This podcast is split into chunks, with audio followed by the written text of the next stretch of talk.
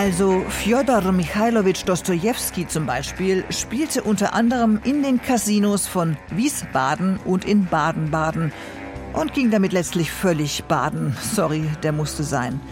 Der vorübergehend verstorbene James Bond dagegen spielte, als er noch lebte, in Casino Royale, nein, nicht in Montenegro, sondern in Tschechien. Aber beide, allerunwahrscheinlichst, spielten sie auf Zypern. Deutschlandfunk Kultur Weltzeit. Ich bin Isabella Kola. Hallo. Dementsprechend exklusiv heute unsere Weltzeit von dieser geteilten Insel im äußeren Osten des Mittelmeers, wo es ja meist um Gebalge und Gehacke zwischen Griechen und Türken geht. Heute also Zocken statt Zoff auf Zypern. Erfolg oder verlustreiche Tourismusstrategie? Michael Franzen hat recherchiert. Fortuna die Glücksgöttin, sie meint es gut mit Kostas Merides. Der Rentner aus Limassol, der zweitgrößten Stadt Zyperns, schaut gebannt auf den funkelnden Glücksspielautomaten in der City of Dreams, dem neuen Luxuscasino. Drei Dollarzeichen in einer Reihe.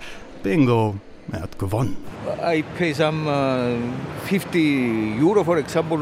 ich habe 50 Euro eingesetzt. Mir kribbelt es schon in den Fingern. Doch mehr ausgeben Lieber nicht. Nicht, dass ich alles noch verzocke. Ich halte mich lieber zurück. Zurückhaltende Glücksspieler, das kann sie hier eigentlich gar nicht gebrauchen. Miranda Zachario ist Casinosprecherin und an diesem lauen Winterabend wie aus dem Ei gepellt. Weißer Hosenanzug, blaue Bluse, dezentes Make-up. Der perfekte Auftritt für das perfekte Casino. This is the biggest resort casino in Europe, the largest at the moment, so we do advertise. Die Stadt der Träume. Sie ist das größte Casino-Ressort Europas. Der pyramidenartige Bau bietet 500 Hotelzimmer, 9 Restaurants und 1000 Glücksspielautomaten und 100 Spieltische. Miranda rattert die Infos auf dem Weg durch die marmorverkleidete Lobby atemlos herunter.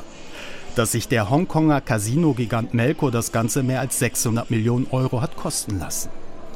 Der Glückstempel der Superlative ist Teil der neuen Tourismusstrategie des griechischsprachigen Teils Zyperns. Weg vom reinen Massengeschäft hin zum Luxustourismus. Das ist das Ziel. Es soll mehr Devisen bringen und dem EU-Land ein besseres Image nach den Skandalen um goldene Pässe für Ausländer und Geldwäsche für russisches Klientel. Alles super jetzt? Nur bedingt. Der Bau des Casinos stand unter keinem guten Stern. Der Eröffnungstermin musste mehrmals verschoben werden, bis es im Juli endlich soweit war. Das war schlecht, weil wir das Sommergeschäft verloren haben. Du konntest ja erst ab dem 10. Juli bei uns buchen. Wären wir früher geöffnet gewesen, hätten wir viel mehr Umsatz machen können. Wir hatten Pech. Erst Corona, dann die Kriege in der Ukraine und Gaza. Das hat uns zurückgeworfen. Wegen Corona hat sich alles hingezogen. COVID, everything got delayed. Miranda hat sich auf einen der grauen XXL-Sessel in der Lobby gesetzt. Eine kurze Verschnaufpause, bevor es weitergeht durch das Labyrinth von Glücksspielautomaten und Edelboutiquen hin zum hauseigenen Spa. Der Wellness-Tempel, selbstverständlich ist er der größte der Insel. Finnische Sauna, Swimmingpools innen und außen, es fehlt an nichts. Außer an Kundschaft. Kaum jemand da. Die Frau, die lange in New York gelebt hat, verzieht das Gesicht. Naja, kontert sie, es sei auch schon spät, alles halb so wild. Wenn sie da mal recht behält. 300.000 Gäste pro Jahr, das ist die Vorgabe ihrer chinesischen Bosse.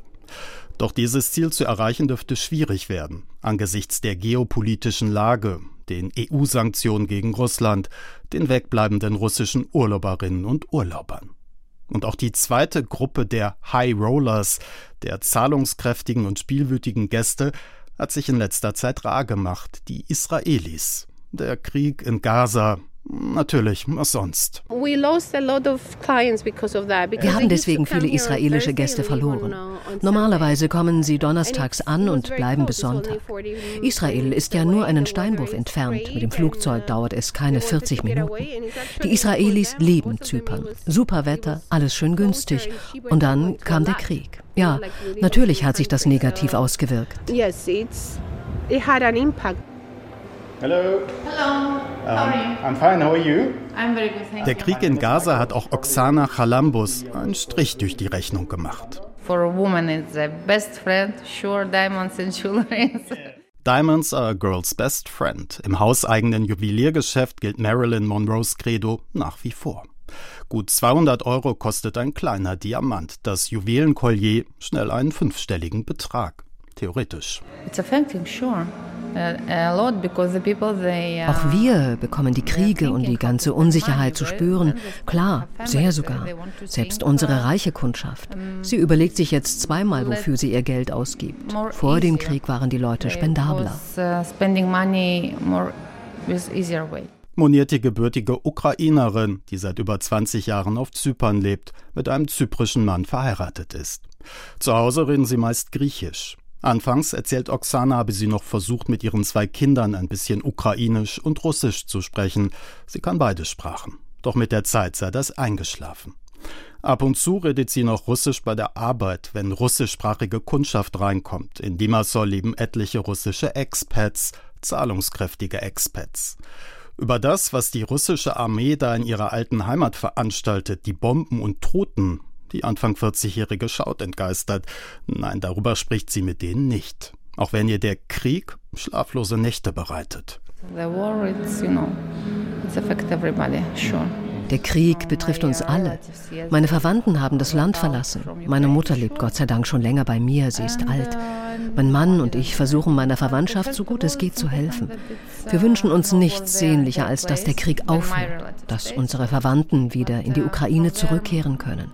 Sie leben jetzt alle woanders, in den USA und Polen. Amerika, Poland, whatever.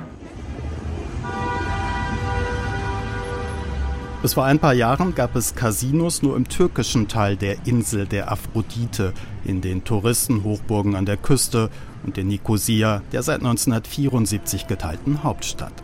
Sertac Sonan kennt sich da bestens aus. Uh,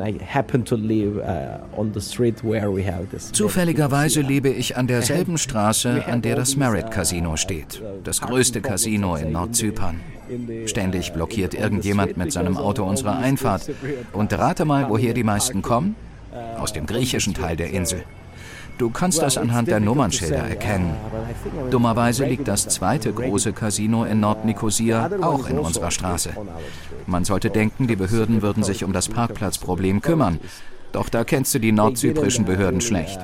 Es gibt keine unterirdischen Parkplätze. Nichts. Du kannst nirgendwo parken. Es ist Mittwochnachmittag. Der Hochschuldozent auf dem Weg von seinem Seminar an der Cyprus International University, der internationalen Privathochschule vor den Toren der Stadt, zurück in sein Büro. Wie ist das also mit den Casinos? Stimmt es, dass sie für gut 15 Prozent der Steuereinnahmen des nur von der Türkei anerkannten Staates verantwortlich sind? Mehr als 80.000 Leuten einen Job geben? Der Politikwissenschaftler mit dem Spezialgebiet Korruption nickt. Ja, das stimmt genau wie das fast alle der über 30 Casinos in Besitz von Festlandstürken sind. Gäste aus Istanbul oder Ankara das Gros der Glücksspieler stellen. Das kommt nicht von ungefähr. Glücksspiel ist in der Türkei verboten. Im türkischsprachigen Nordzypern auch, aber nur für Einheimische. I cannot go to a casino because it's bad. Ich als türkischer Zypriot darf in kein Casino, weil Glücksspiel schlecht ist. Doch das kontrolliert kaum jemand. Alle Jubeljahre macht die Polizei Razzien. Dann steht in der Zeitung, Herr sowieso, Alter 35, wurde in einem Casino erwischt. Natürlich ist es zynisch, den Türken vom Festland zu erlauben, Poker oder Blackjack zu spielen und es den eigenen Leuten zu verbieten. Unsere Regierung versucht so ihr schlechtes Gewissen zu beruhigen, nach dem Motto, okay, wir haben zwar diese ganzen Casinos, aber wir schützen unsere eigenen Leute vor diesem Laster. We are protecting our people uh, from this vice. Es ist ein ausgesprochen lukratives Laster, die Macht der Casino-Mogule groß. So gehört der Nummer 1 der besagten Merit-Gruppe nicht nur das größte Casino Nordzyperns, sondern auch ein Fernsehsender und eine Tageszeitung. Uh, Für solch ein kleines Land ist es sehr schwierig, die Casinos zu kontrollieren. Wir sind nur eine halbe Million Menschen, unsere Institutionen schwach. Uh, ein türkisch-zyprischer Politiker wird den Teufel tun und sich mit einem dieser großen Fische anlegen. Also die Casinobranche zu uh, regulieren, vergiss es. Erst recht nicht das Online-Glücksspiel. Kaum ist ein Schlupfloch geschlossen, poppt schon ein neues auf. Nein, unsere Behörden sind nicht besonders gut gut darin, Online-Glücksspiel und Casinos zu regulieren. Regulating online betting and also casinos.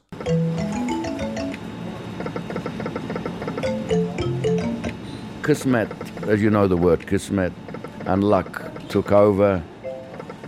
Der Glückspilz unter den Casinobesitzern Nordzyperns. Er residiert über den Dächern der Hafenstadt Girne in einem Büro mit sehr, sehr vielen Überwachungsmonitoren und sehr, sehr viel teurer Kunst an den Wänden, das man sich gut als Kommandozentrale eines James Bond-Streifens vorstellen könnte. 007 auf Zyprisch. Erbil Akin bricht den schallendes Gelächter aus. Der Gedanke gefällt ihm.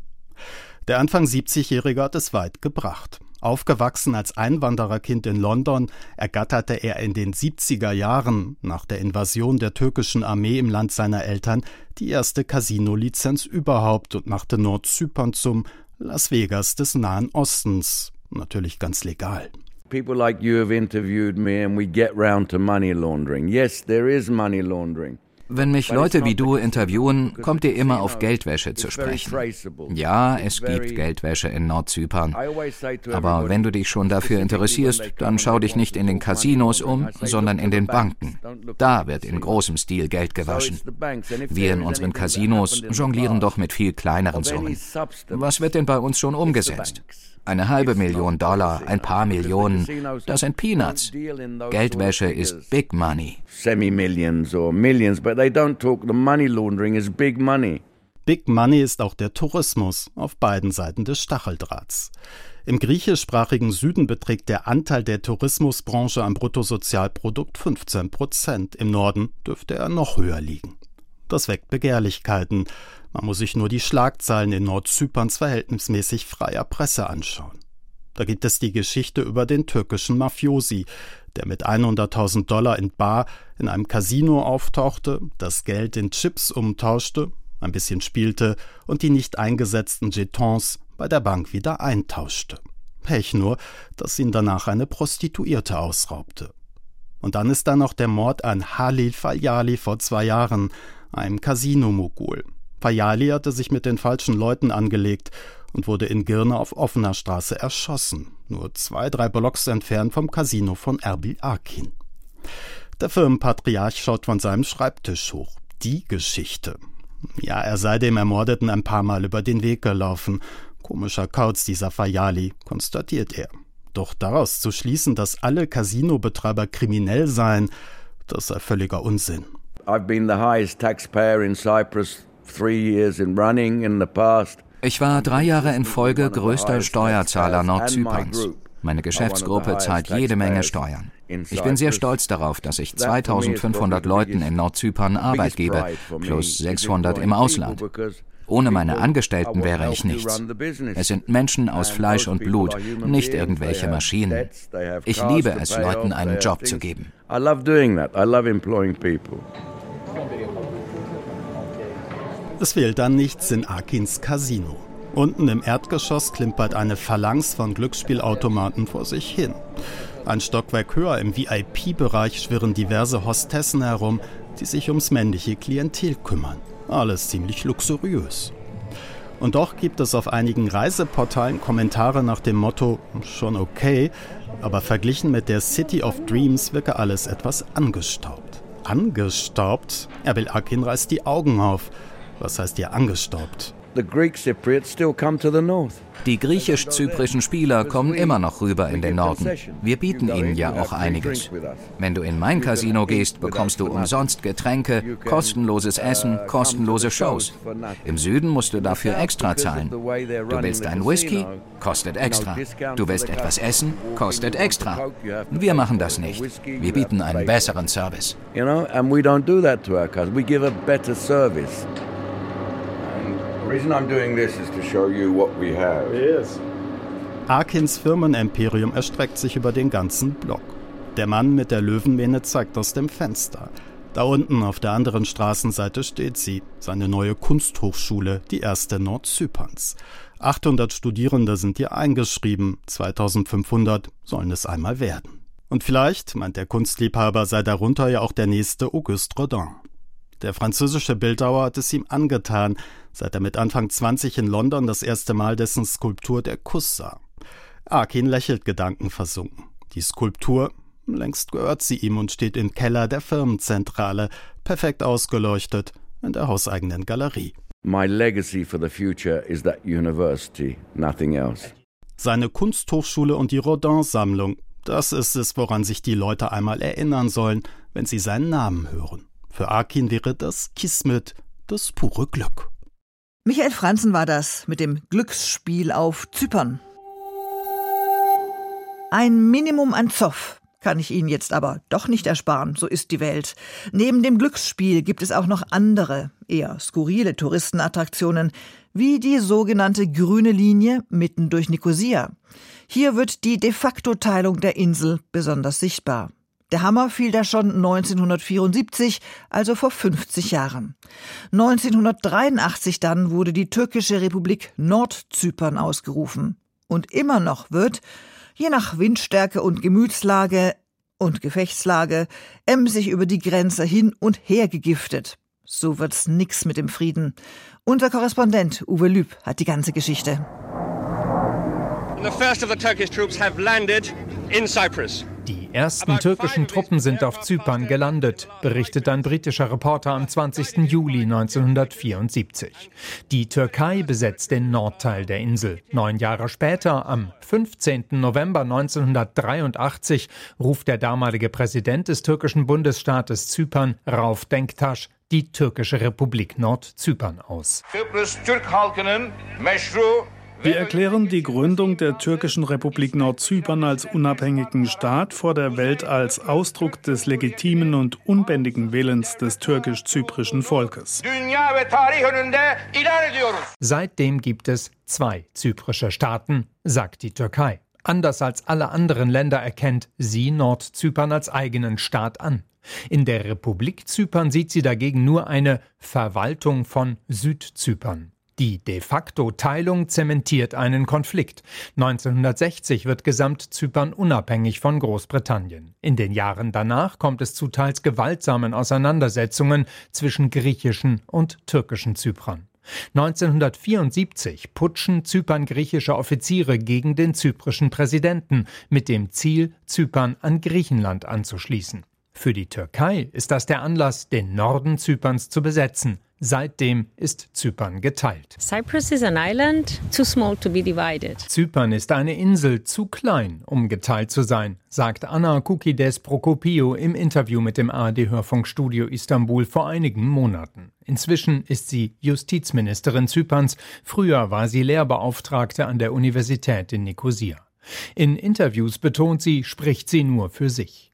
Sie hat Erfahrungen als Beraterin der UNO bei etlichen Verhandlungen zur Lösung des Zypern-Konflikts. Verhandlungen, die von der UNO immer wieder angeschoben werden und immer wieder scheitern.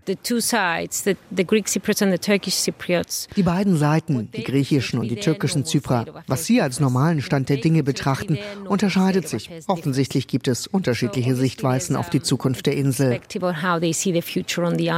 Und zwar grundlegend unterschiedliche Sichtweisen Nordzypern besteht mit der Schutzmacht Türkei auf einer Zwei-Staaten-Lösung. Die Republik Zypern im Süden lehnt das ab. 2004 kommt es mit dem sogenannten Annan-Plan beinahe zu einer Einigung. Doch die griechischen Zyprer lehnen den Plan in einer Volksabstimmung ab. Dennoch wird Zypern danach in die Europäische Union aufgenommen, eigentlich die ganze Insel, aber im Norden ist EU-Recht ausgesetzt. Darüber, wie es weitergeht, gibt es aktuell keine Verhandlungen. Kudret Özasay schließt sie jedoch nicht aus. Er ist früherer Außenminister Nordzyperns. Bei der UNO-Vollversammlung im September, so Özasai, habe Generalsekretär Antonio Guterres immerhin die Chancen für einen möglichen neuen Sonderbeauftragten ausgelotet. Ein neuer Sonderbeauftragter heißt aber nicht automatisch neue Verhandlungen. Vielmehr wird der Sonderbeauftragte prüfen, ob es überhaupt eine gemeinsame Verhandlungsgrundlage geben kann. Von einer Lösung des Konflikts ist man also weit entfernt. Eigentlich nicht schlimm, meint der frühere Chefdiplomat Özasay. Der Schlüssel zum Erfolg liegt für ihn in Pragmatismus. Vor einer Lösung der Zypernfrage kann man in verschiedenen Bereichen zusammenarbeiten, zum Beispiel bei der Erdgasförderung, der Stromgewinnung oder der Auslieferung von Straftätern. Das würde beide Seiten Schritt für Schritt an eine Lösung heranführen.